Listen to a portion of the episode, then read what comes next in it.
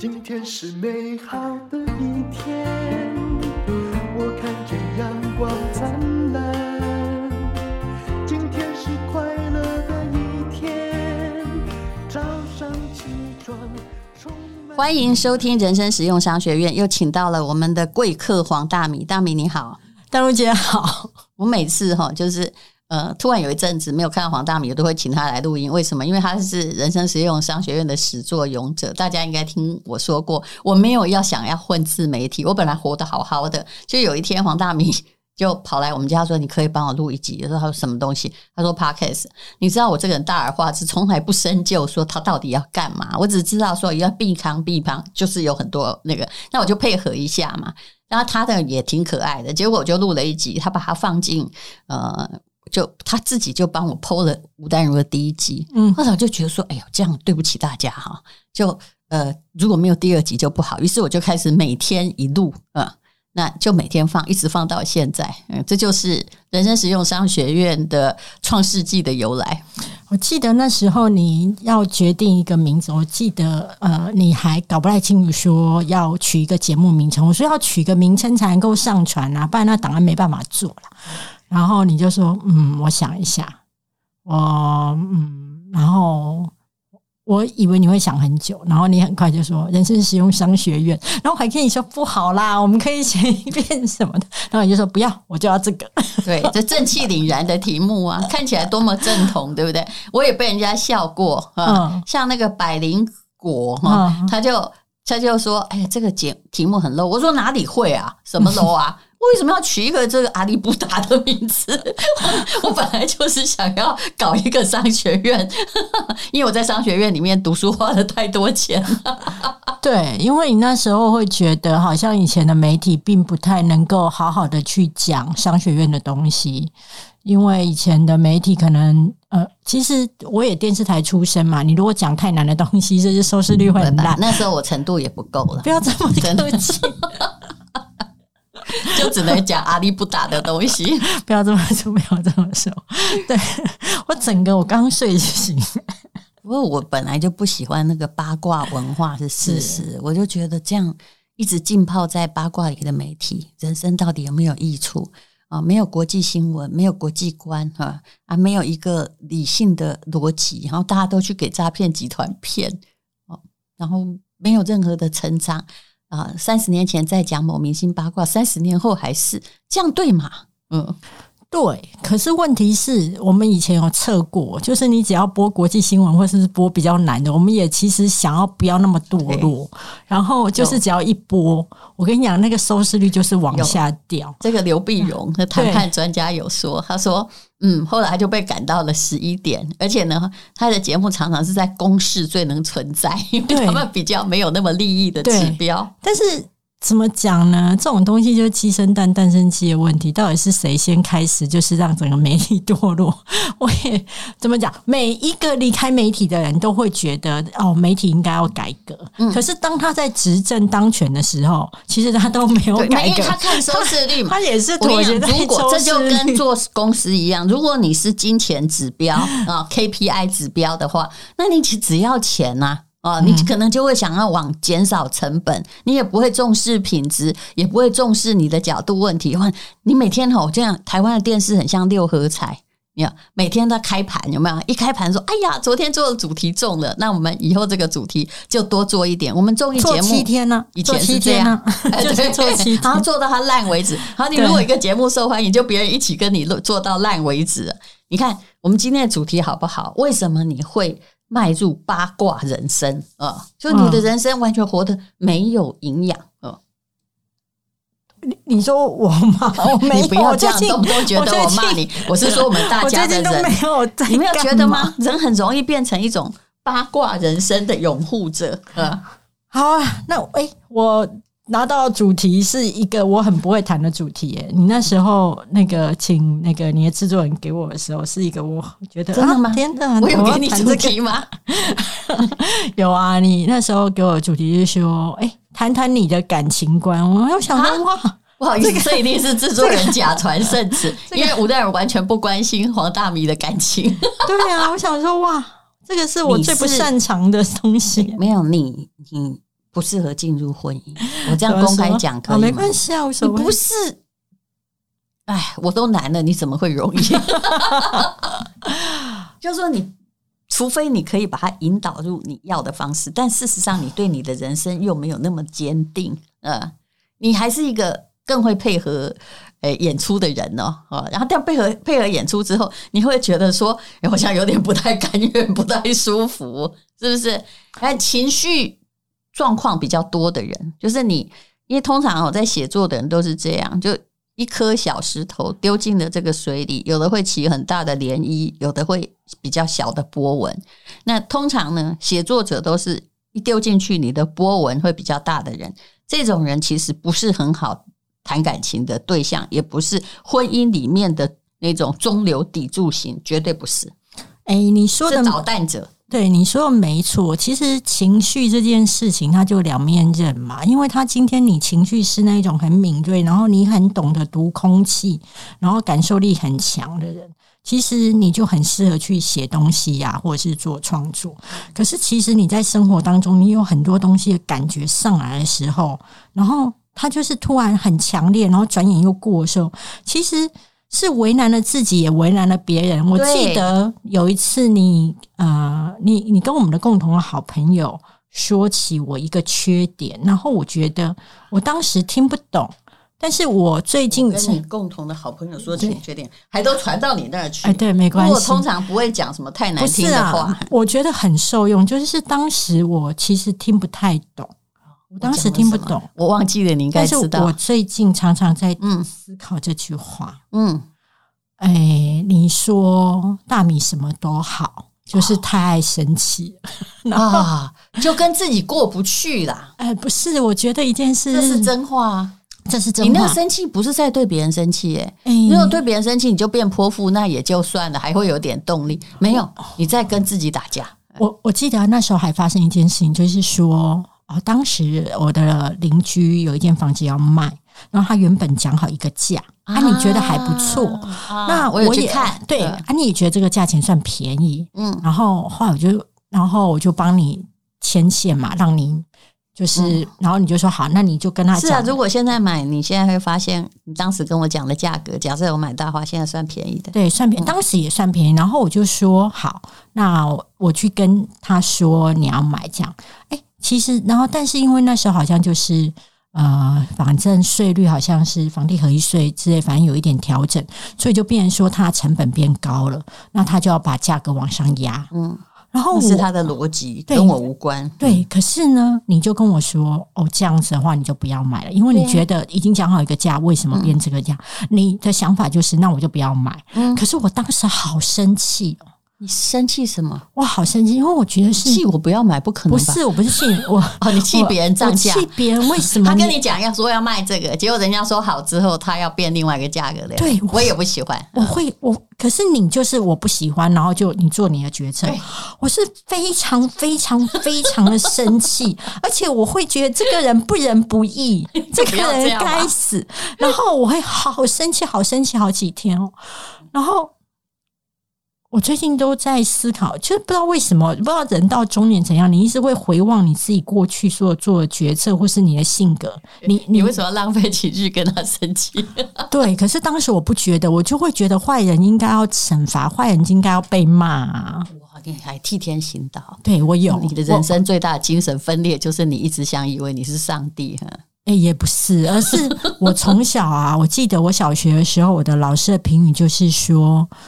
是一个非常有正义感的孩子，可见我常常出去一个非常有正义感的傻孩子。对对对，他可能讲，对，就是 再去处理乔网。你不要以为这是赞美哦，但是我印象深刻，因为我觉得真的太有道理。然后，然后，可是我最近一直在想一件事，就是说，其实我身边的朋友们也大部分都跟我类似，就是很容易真心真意。然后也容易很生气，然后、啊、真的物以类聚，真的物以类聚。做人也真心真意，但我不是越这小事我不会生气。哎，然后我就把这句话跟他讲，我就跟他说，其实我们可以，比如说你跟属下讲事情，嗯，你就讲完就好。对，然后你不要有那么多哦，我好气哦，你知道他做这一行这么久，怎么还会这么蠢？那我就觉得说不用，你就。我说其实啊，老狐狸就是我做了，我知道你蠢，然后我跟你说了，那你如果不改，那我心里有决定我要做什么，而不是一直觉得好气好气，但是把所有的力气都花在好气好气好气，然后那个河应该要过了。对，那个河要过，然后再来就是，你还有让我受惠的有，曾经有一句话，一直放在我跟你的赖框当中的一个、嗯、呃公告，嗯，然后你一直不懂为什么我每次传那个对话截图的时候都会有这个公告。你有一次还问我说 这什么，然后我就说哦，因为你曾经跟我讲，你把自己想的太弱了，啊、对呀、啊，就是你不相信自己的力量，呃，我低估。我知道我还不错，但是我会低估，然后我会把困难想得太大，然后我还没做的时候，我就会纠结在那个困难里。你花很多时间在内耗啊？对，我花非常多时间在内耗，但是你知道，人要去察觉到你花很多时间在内耗这一点也不容易。我终于察觉出来了，然后。嗯王大米，我会这样跟你讲，是因为这个历程我都走过，哦、你都走过。哦，嗯、这位病友，你当时是 吃了什么药？不要 以为我不是这种人，就因为我都走过，我在内耗，还有我在做那个无畏仗义直言的傻孩子，我可能做的还比你傻。我现在只是不想回想。对，所以我自己会觉得，我后来发现哦，我常常在跟我以前在新闻部的时候，我曾经骄傲一件事。因为你也知道，我就是念的是一个很普通的私立大学毕业的嘛。那我当时我有几个，我有一些属下一定是台政青交嘛。嗯、那我就觉得说，阿吉安诺，嗯，阿伯要进啊，嗯、我就算不念台政青交，我后来也是可以当台政青交的主管。嗯，嗯，但是这种东西哈，我讲老实的啦，嗯，某种程度上。是自卑还是自傲？你只要有这句话出现，对，就是一种自卑感。对，我觉得这样，Right? 我觉得这样是不妥的啦。因为其实你重要不是跟别人啊，而是你要如如何自己去精进嘛。那这种很像就是，我看说，哎呦，看到黄仁勋在吃地摊，我说哈。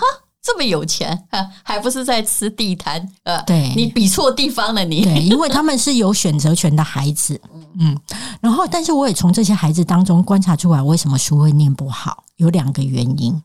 第一，这些孩子，我今天指派他三条新闻，嗯，他会先思考哪一条对我的主管而言是最重要的，嗯，他会去先做这个，而且把所有的心力都放在这个，然后其他就按照这个顺位往下排。然后我就会发现说，聪明的孩子，嗯，他在做事的时候，他是站在一个比较高的观点去思考，他决定要怎么样来做，怎么样来冲。可是傻孩子啊，像我这样念私立学校的孩子，就是每一次都从课本的第一页，然后就一直把第一页第一篇章看得很熟。我认为那只是你耶。那只是我没有没有，我跟你讲，现在收听节目一定很多那个就是家里孩子念不好的父母，你要有你的，你跟着某一种那个既定的程序想要。循序渐进，但搞不清楚那个关键点何在。没有在看关键点。我跟你讲，你你你讲到说没有在看关键点何在，这对我们而言层次太高。哦、就是我们而言，我们就会觉得明天要考一到五课，那我就要从第一课开始念。我脑中从来没有想过说第一课我已经念了三百遍，我第五课没有念过。嗯，所以我要从第五课。这个很容易想到。我跟你讲，你不能用你那一种很聪明的结构去思考一般凡人。很很多像我这样的老实的孩子，可能知识就是普通，他真的就会觉得我要乖乖听话。那你看书的时候，你是在从头到尾这样念哈，在边朗诵，还是说像我每看到一个地方，我想的一定是他会考哪里？如果真的要应付升学的话，这个一辈子从来没有出现在我生命当中的一个问题。早认识我嘛？哎。我认识你，我可能也学，我也学不起来。你要说这个不要读，那个不会考。然后我会觉得这个这个人好叛逆哦，不可以跟他学。没有我的我。然后第二个，所以如果你家里有小孩是像我这样的傻孩子，你可能就是要告诉他说，嗯、要像淡如姐一样用策略性的去思考。嗯、第二个事情是，嗯，我觉得有些孩子。像你一直很纳闷为什么我书念不好，我我后来都会发现一件事情，就是说，因为我太人际取向，嗯，比如说明明明天要考试，但同学洗耳接工，但你来拜拜，你会去机车郊游，大概就知道，对啊，对，带带你来拜拜，但来拜神明、嗯、哦。后来你要在科卡赫，嗯、我告诉你，我会选择去拜神明。后来你要在科卡赫，我不是选择。我心里会想什么吗？我心里想说，哦哦，不是说新明怎样，而是说，哎，你尽点努力好不好？那你以后一定会去签六合彩，也就是去拜新明。不是我的努力就是拜拜啊，我去跟神明求啊，拿个福回来啊，所以。你要知道，对于很多你看你还合群哦，我很合群，对我很合群。合群的人哈，我告诉你，其实，在家庭里面，刚刚说不适合婚姻嘛，就在家庭里面感觉痛苦的人，都是想合群的人。对，就是因为你想要周全，你想要圆满，然后你想要事事如意，这不可能。然后我觉得我最大的缺点。这是我最近观察出来的，就让大家一起来检讨一下自己。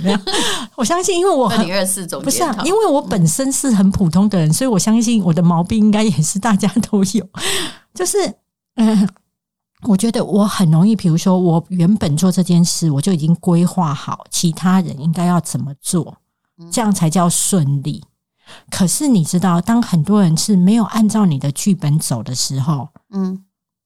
然后我就会觉得，怎么会这样？你更不适合结婚了啊！请说，就这个播音不会按照你的剧本走的。对，对，你开什么大玩笑？父慈子孝。对、呃、对，所以我现在才知道说，OK，那就是不要，就是其实你可以决定你自己，但其他人的角色你不需要帮他安排。那他如果不要走你这一套剧本，你就是慢走不送。嗯，那其他的部分你都不要再有任何其他的心思了。那。这样子的话，其实对自己的人生其实是比较善待啊。嗯，对，哎，不错，这是蛮深的反省哎。那你有比较做自己了吗？我我其实，因为我去年我爸的情况，其实我去年很痛苦嘛。嗯，但是我发现一件事情，所有的痛苦其实是在磨练你心智，还有磨练你的 EQ，甚至在磨练你的能力。你会突然在那个痛苦之后。你会开窍了很多事，但是我其实是一直在提醒你，你经过的事情，我大致也都经过。你可以用一种比较好的方式删除你的情绪，处理的好一点。我我觉得我我觉得幸运的人，他是透过智者的分享或者是前人的分享，他可以避开那个坑。嗯，那像我比较愚昧，有时候还是要自己摔一下才会觉得哦，真的诶，这个坑就是 像大家讲的那样，像前辈们讲那真的会痛呢。哦，好，那第二不要想要去证明些什么，不是有时候你那个情绪上来，你就想要往那个坑这样走，但是。就是狼恰恰没来啦，跪恰跪地口口。你知道吗？当你要去步入那个坑，嗯、不管是别人设好或命运设好的，你就堕入了你的琐碎人生。就是你不来咯哈没有这一条，但是因为你的情绪进去的，你就在一个你不要的地方跟别人勾来勾去。我觉得，就是当你情绪上来的时候，你要试着就是跟自己讲一件事情，这个东西。你如果真的按照你的想法，你得到了，很重要吗？嗯哼啊，很多时候你只不过那个意气上来，你觉得你一定要得到那个东西，要有终极思考。对，如果那个东西对你不重要，不重要，那不好意思，你就不要去争取。对，不是看俄乌战争怎么打起来？哎，打赢了其实不重要，现在下不了台了吧？你得到对你而言也不是太重要，那你不要浪费时间，还有浪费你的情绪，因为你的时间跟情绪可以去处理更好的事情。是对，啊，你变得好成熟哦！啊，真的吗？谢谢。将来又遇到一个坑，又继续进去打一架。啊，我想那应该会呃反思的更快一点。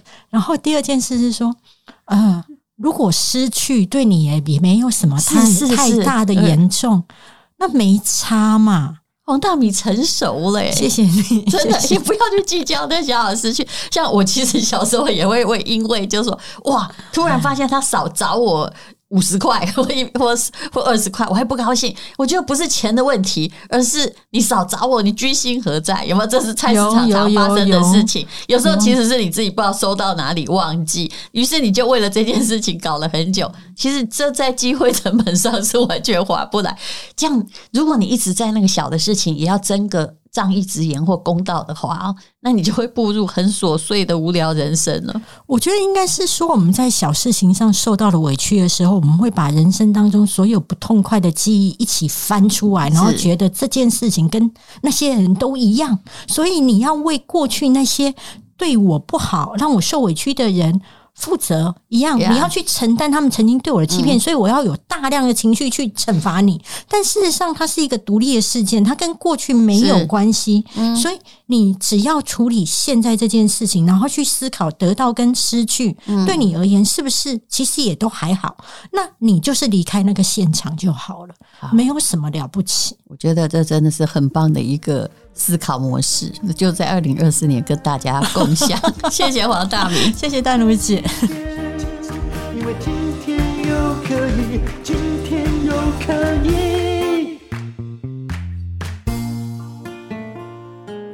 这是广告，这里还要告诉大家，黎龙兴老师还有 PPA 以及还有我一起合作的珠宝课程，让你成为珠宝鉴定师。看完这个课程就会上手了，多一技之长在身，我觉得是人生中最好的事情。即将开课，一月二十四日，请你看资讯栏的连结，有早早鸟的优惠。